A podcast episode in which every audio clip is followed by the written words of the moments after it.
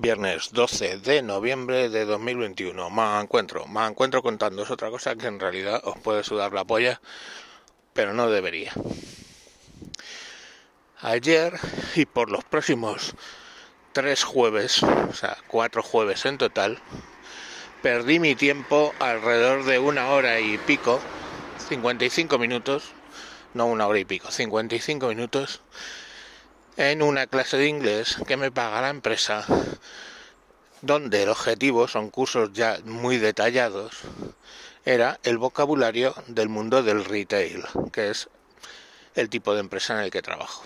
Vale. Distribución. En, la distribución. Al detalle. Eso es retail. Bueno. Pues me metieron en una clase de inglés mediante la evaluación de mi nivel con 40 preguntas que se tarda 15 minutos en contestar, ¿vale? Con 40 preguntas, hecho por un formulario por un ordenador. Esa es la forma de evaluar el nivel de inglés. ¿Qué pasó? Pues yo qué sé, que como ya le tengo mucho cariño a esos test y toda esa mierda, me dieron un nivel de inglés de B2 punto. O sea, una puta gilipollez.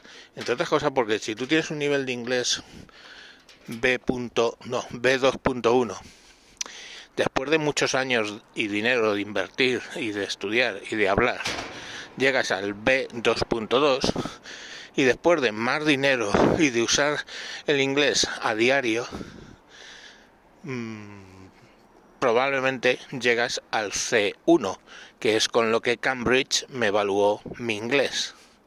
¿Vale? C1. Me metieron en un grupo de B2.1 por un estupendo formulario de 15 minutos. Que digo yo, si se pudiera evaluar los conocimientos de la gente con un formulario de 40 preguntas en 15 minutos, los exámenes en la universidad, porque coño duran 3 horas? No lo sabemos. No lo conocemos.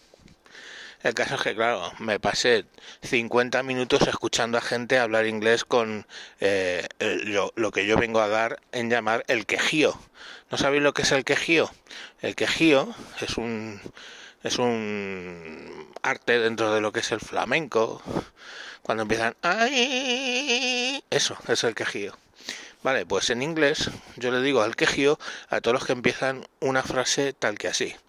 I I I am very happy.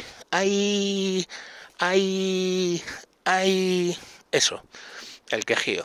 Bueno, pues claro, me aburrí soberanamente. Eh... ya, no lo sé, porque es que odio perder el tiempo. Odio puto, odio perder el tiempo.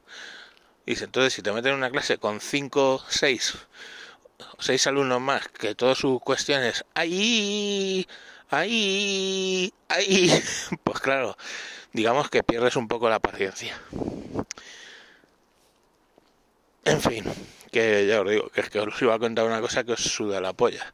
Lo que sí es que, bueno, pues lo que tenéis que hacer es, cuando os pretendan evaluar cualquier cosa, con un cuestionario de esas características, negaros. Y ya está, no hay más.